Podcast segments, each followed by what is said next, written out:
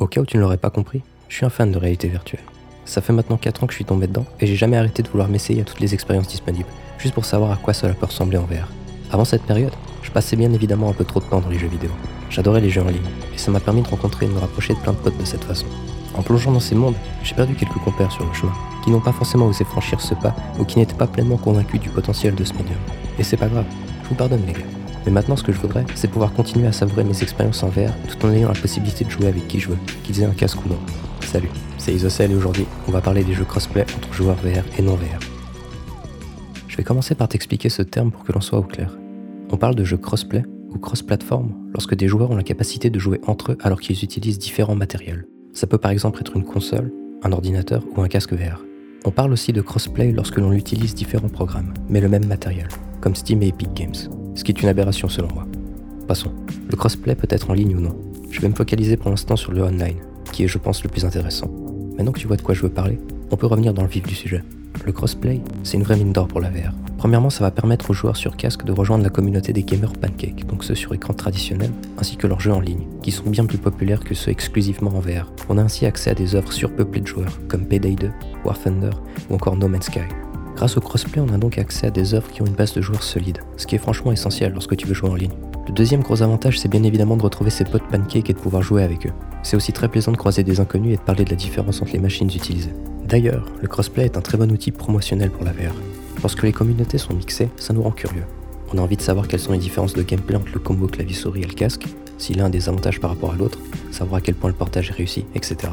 Ça pousse à l'interaction et ça peut donner envie de se mettre à la VR, surtout juste pour voir notre passe-temps favori sous un autre angle.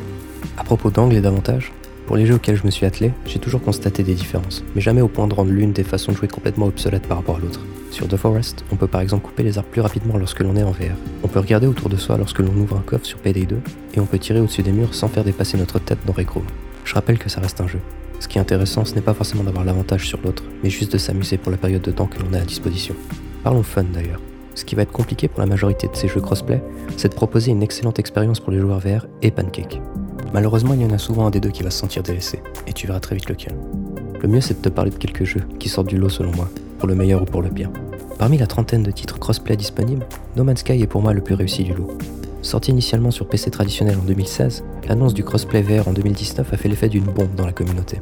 Quelques semaines avant son implémentation, on parlait déjà du nouveau fer de lance de la VR et du jeu le plus peuplé offert à ce nouveau type de joueur. À son arrivée, les avis étaient plus mitigés.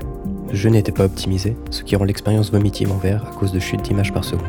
La distance d'affichage et la qualité de l'image étaient faibles, surtout sur PSVR. Il était également destiné à être joué en position assise et sans tourner la tête. Le HUD a en effet une position fixe, et les phases de pilotage se faisant en étant assis dans un cockpit, il a été décidé que le jeu devait se jouer entièrement de la sorte, ce qui n'est pas forcément un choix qui convient à tous. No Man's Sky a tout de même fait des efforts dans son gameplay VR. Les phases de vol sont très réussies. Quitter l'atmosphère d'une planète à bord de son vaisseau est une expérience que je recommande vivement.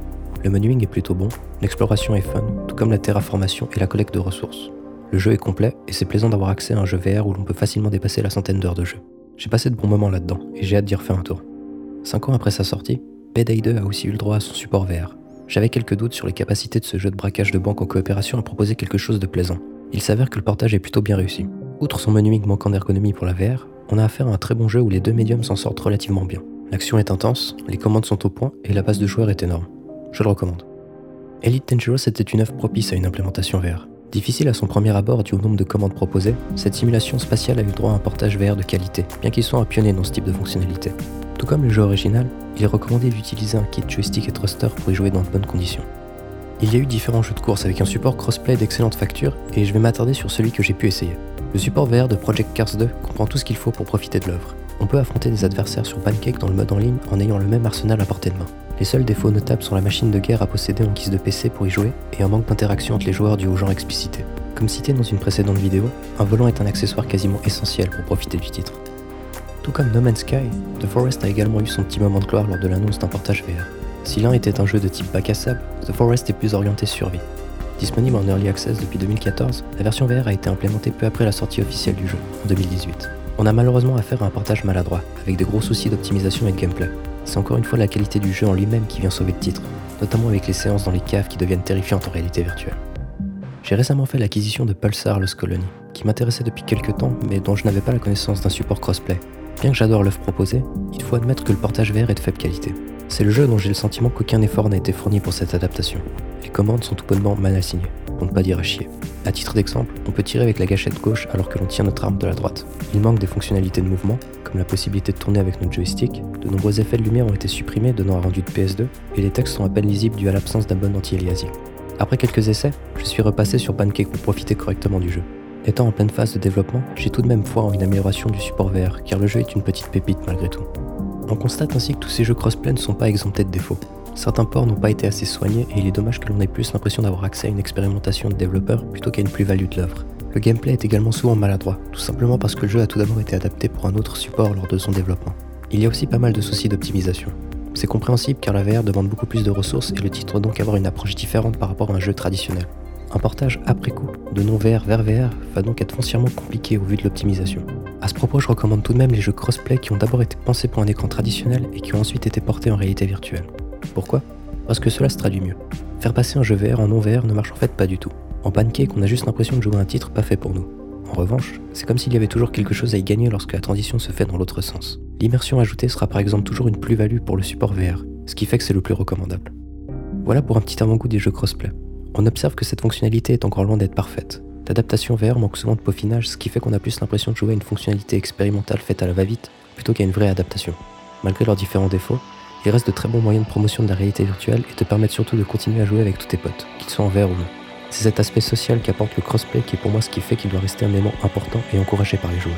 On reproche souvent, à tort peut-être, aux casques de nous isoler alors qu'ils sont en face d'être un nouveau moyen de partage fort et immersif. Des défauts persistants existent à cause de la difficulté d'adapter son jeu à la VR et à l'écran traditionnel. La solution serait d'avoir des œuvres qui, depuis le début, étaient prévues pour les deux supports, pour prendre ainsi correctement en compte les avantages et inconvénients de chacun, et ainsi offrir une expérience optimale à tous les joueurs. Et après quelques recherches, on constate que cette solution, elle existe.